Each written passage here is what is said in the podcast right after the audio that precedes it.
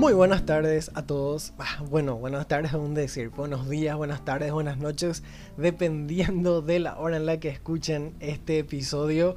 Sean todos bienvenidos a Cannabis en Paraguay. El día de hoy, episodio 14 del viernes 26 de enero del año 2024. Programa en el que nos vamos a centrar y vamos a retomar nuestro especial de cannabinoides. El día de hoy vamos a hablar un poquito sobre el cannabidiol, también conocido como CBD. Pero antes de empezar el programa, antes de tocar el tema que nos trae a este episodio del día de hoy, recordarles que está disponible nuestra web cannabispy.com, también el correo hola cannabispy.com para que puedan enviar sus consultas, sus preguntas, sus dudas, sus sugerencias de temas, todo lo que quieran. Y también mandar saludos, de por ahí si quieren mandar saludos, saludarme, contarnos desde dónde nos escuchan. Bueno, ahí está cannabispy.com, hola arroba cannabispy.com y también en la web cannabispy.com barra contactar. Como que cuesta un poco más abrir la aplicación de correo, escribir la dirección, bueno, directamente cannabispy.com barra contactar. Bueno, ahora sí, el tema que nos trae el día de hoy, el cannabidiol. El cannabidiol que es un compuesto no psicoactivo presente en la planta de cannabis, que ha demostrado ser efectivo en el manejo principalmente del dolor y la inflamación. También conocido como el CBD, actúa en el cuerpo humano uniéndose a los receptores cannabinoides CB1 y CB2 recordar un poquito también el sistema endocannabinoide que ya hablamos en un episodio pasado, específicamente en el episodio 4 de este canal, de este programa. Bueno, para recordar un poquito, los receptores cannabinoides CB1 y CB2 se encuentran en todo el cuerpo, incluyendo el cerebro, sistema nervioso, sistema inmunológico. Les dejo el enlace para que puedan escuchar ese episodio en Spotify, el episodio 4 directo acá en las notas del programa también. Además, el CBD interactúa con otros receptores como el receptor de serotonina y el receptor de vanilloide. Sobre estos receptores podemos hablar en un próximo programa con mayor profundidad. Pero a grandes rasgos mencionar, ¿verdad? Que la serotonina, los receptores de serotonina están relacionados con el humor, la conducta, la regulación del ciclo de sueño-vigilia, circuitos neuronales relacionados con el aprendizaje y un montón de cosas más. Como les dije, podemos profundizar un poco más en otro programa, en otro episodio. Y el receptor vanilloide, hablando así un poquito rápido, desempeña un papel importante en la excitación de neuronas nociceptivas primarias, que son una pieza importante en el desarrollo del dolor. De ahí también los efectos que mencionamos al comienzo del programa relacionados con el CBD. Bueno, el CBD entonces también puede unirse a estos receptores vanilloide o receptor de vanilloide y receptor de serotonina. Los efectos del CBD en el cuerpo humano incluyen la reducción del dolor y la inflamación, porque se une a estos receptores que ya mencionamos, la mejora del sueño, como ya dijimos, también es función de uno de los receptores que ya mencionamos, la reducción de la ansiedad, la reducción de la depresión, la mejora de la salud ósea y muscular, como encontré en un artículo recientemente publicado que les voy a dejar también en las notas del programa por si quieran leer un poquito más sobre este efecto específico. Además, el CBD ha demostrado ser seguro y bien tolerado en estudios clínicos y no se han observado efectos secundarios graves según los artículos que estuve leyendo que también les voy a dejar disponibles en la nota del programa. Sin embargo, se necesitan siempre más investigaciones para comprender completamente los efectos del CBD en el cuerpo humano y su seguridad a largo plazo. Como ya hablamos también en un episodio pasado, el CBD es un componente muy importante también para lo que tiene que ver la salud de otros animales, no solamente la salud humana, ¿verdad? Que también se usa para tranquilizar, disminuir la ansiedad de mascotas cuando están expuestas a ciertas situaciones, a las bombas de Navidad, Año Nuevo y fiestas, como ya mencionamos en un episodio pasado también. Pero siempre faltan más investigaciones y por sobre todo acá en Paraguay hay muy poquitas por no decir ninguna casi, específicamente hablando de efectos del CBD en la salud humana. Entonces siempre vamos a estar indicando esto. Cuando salga algún estudio, tengan por seguro que vamos a invitar a la persona, al investigador que realizó ese estudio del efecto en la salud para conocer un poco más, ¿verdad? Pero por el momento no encontramos nada o no encontré nada de artículos nacionales acá de Paraguay. Bueno, como ya les dije, el CBD ha demostrado ser eficaz en el manejo del dolor, la inflamación y la salud musculoesquelética. Estudios recientes han demostrado efectos positivos del CBD en la cicatrización de heridas, la densidad de la médula ósea y la curación de fracturas. A pesar del creciente interés en el CBD, existe una escasez de investigaciones sobre su impacto en el riesgo de fractura y la densidad ósea en ensayos clínicos en humanos y la literatura existente tiene ciertas limitaciones eh, bastante significativas. Les dejo el artículo en las notas del programa también.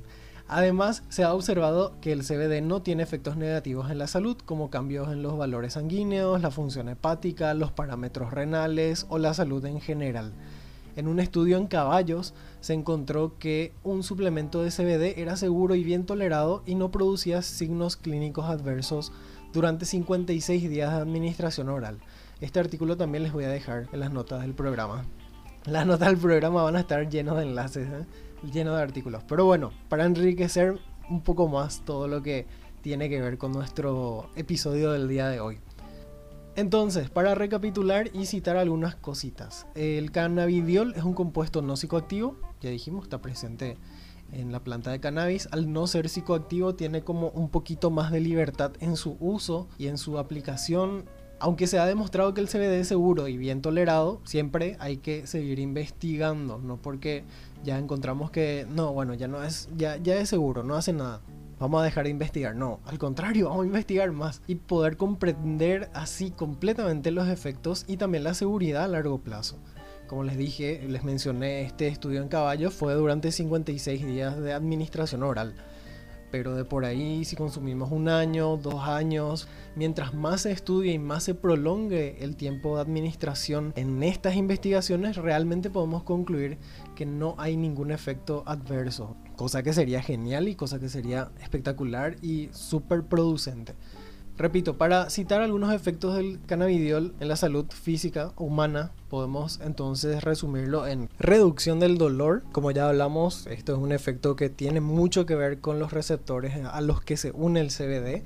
También está la mejora de la salud ósea y muscular, como ya les mencioné, la mejora del sueño, la reducción de la ansiedad y depresión, esto de la ansiedad se aplica tanto a animales como a humanos. Bueno, los humanos somos animales, ¿verdad? También. Entonces, bueno. Y también podemos mencionar el tema de la seguridad. ¿Por qué? Porque no solo el hecho de que el CBD ha demostrado ser seguro y bien tolerado en estudios clínicos, sino también al no ser psicoactivo le da como una sensación de mayor seguridad en comparación con el THC. Les recuerdo que sobre el THC ya tenemos un episodio, le vamos a dejar también el enlace en las notas del programa.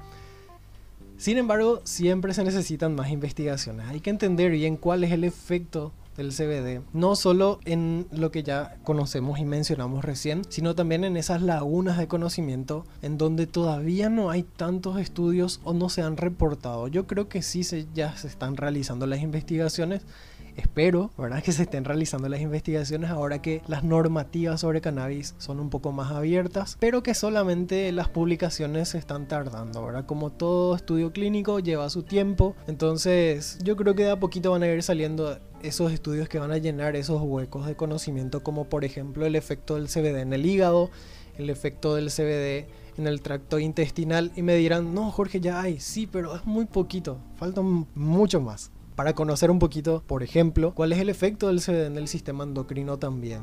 ¿Cómo se puede usar el CBD para, para tratar enfermedades como la diabetes? Por mencionar una de las enfermedades del sistema endocrino. Sí, no, le hace bien, no, algunos le hace mal. Exacto, esa dicotomía hay que tratar de ir solucionando y eso se va a, se va a lograr, digo bien, con investigaciones. Bueno, para ir terminando el programa, porque vamos a hacerlo un poco corto el día de hoy, traje una lista de productos que contienen CBD, que bueno, pueden variar en forma y aplicación, pero algunos de los productos más comunes son los siguientes: aceites y tinturas de CBD, que son líquidos que se toman por vía oral, también se pueden agregar a alimentos, bebidas, o se pueden tomar directamente debajo de la lengua, se pone una gotita dependiendo de lo que dice el médico, la persona que te guía, que te acompaña o que le acompaña a las personas que toman estos aceites y tinturas a, base de cannabis o específicamente ya extractos puros de CBD que vienen en forma líquida.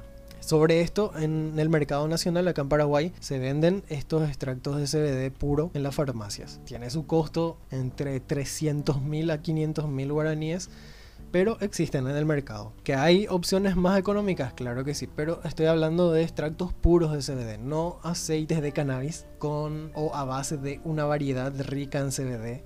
No estoy hablando de eso, sino de extractos puros de CBD. Seguimos, también encontré que en algunos países se venden cápsulas y comprimidos de CBD que son formas de dosificación oral que se toman como cualquier otra pastilla o píldora. También existen productos tópicos de CBD que incluyen cremas, lociones, bálsamos.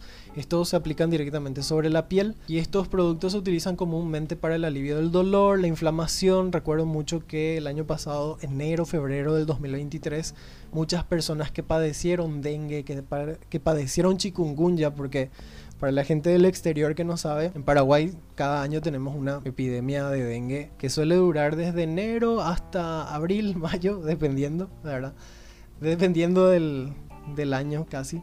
Y bueno, el año pasado fue bastante agresiva la epidemia, principalmente los casos de chikungunya aumentaron bastante, subieron por encima de lo que anteriormente se tenía registro y muchas personas como no encontraban un alivio en los medicamentos recetados, digamos, o de uso común, bueno, recurrieron a productos tópicos a base de CBD y también productos tópicos a base de extractos de cannabis, que son dos cosas diferentes. Cuando decimos productos tópicos de CBD son CBD puro con excipientes ahí en la cremita y cuando decimos productos tópicos a base de extractos de cannabis tiene ya un espectro un poco más amplio de cannabinoides que puede contener ese producto tópico. No solo CBD, puede tener THC, CBG, CBN, ¿verdad?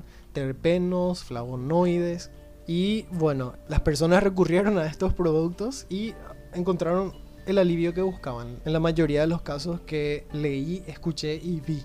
Productos de vapeo también son unos productos que se encuentran en el mercado nacional, local y regional, incluso en varias partes del mundo. Estos productos de vapeo de CBD que son líquidos que se vaporizan y se inhalan usando el vapeador, famoso vapeador. Esto creo que es más un de uso un poco más juvenil no, me estoy excluyendo de la juventud, pero eh, veo que personas jóvenes recurren más a, a, lo que es el vapeador.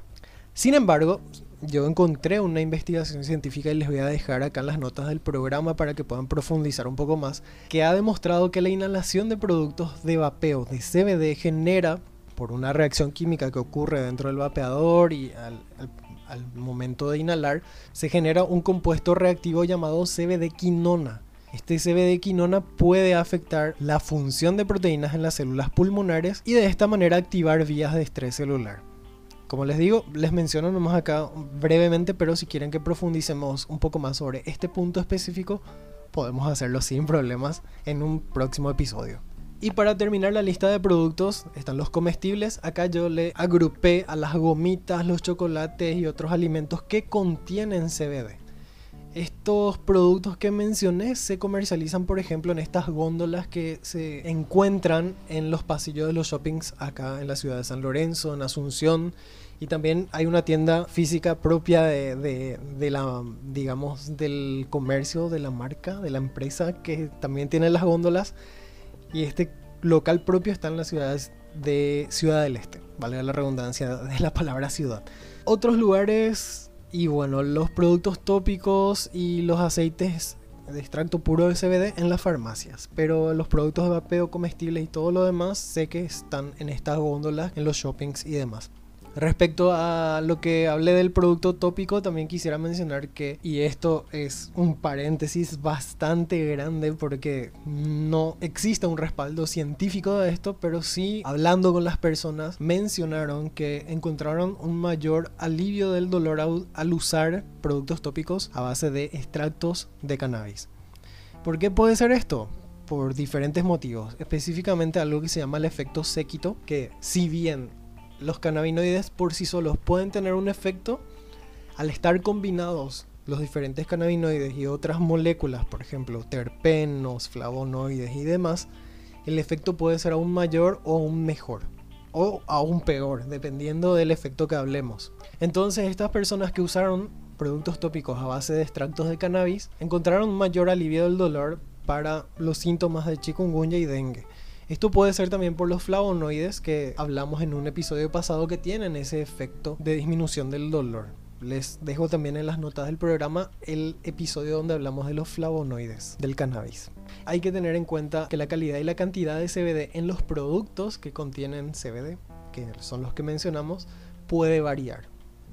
Quisiera también abrir acá otro paréntesis y mencionar que tanto los tés como las mantequillas de maní que se comercializan en los supermercados y mini supermercados acá en Paraguay no contienen CBD. Si bien tiene ahí la palabra cáñamo, tiene la hojita en el logo, ¿verdad? la hojita de marihuana o cannabis o cáñamo, si uno lee la etiqueta en realidad dice que tiene aceite de semilla de cáñamo. No recuerdo si ya mencioné en un episodio pasado, pero básicamente los cannabinoides, los fitocannabinoides, se producen en mayor cantidad y principalmente en las flores de cannabis. Hasta el momento no se ha encontrado evidencia de que se produzcan las semillas. Sí hay algunos estudios que mencionan que se producen en muy pequeña cantidad en las hojas y posiblemente los tallos, pero en las semillas no. Entonces, el aceite de semilla de cáñamo es más bien como una especie de aceite de girasol o de oliva, hablando mal y pronto, en cuanto a inocuidad, no tiene cannabinoides.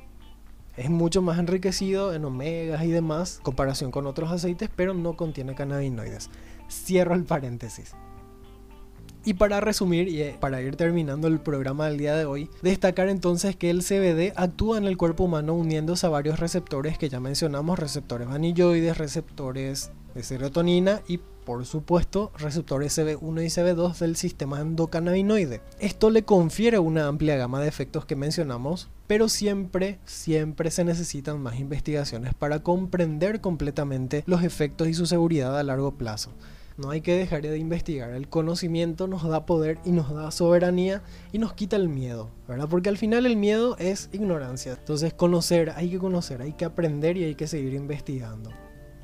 Hasta acá el programa del día de hoy. Nosotros nos escuchamos nuevamente el viernes 2 de febrero. Recuerden que pueden contactarnos a hola.cannabispy.com para enviar sus mensajes, sus preguntas, sus sugerencias, sus quejas también sin ningún problema la vamos a administrar. Y también en cannabispy.com barra contactar. Nos escuchamos el próximo viernes. Chau chau.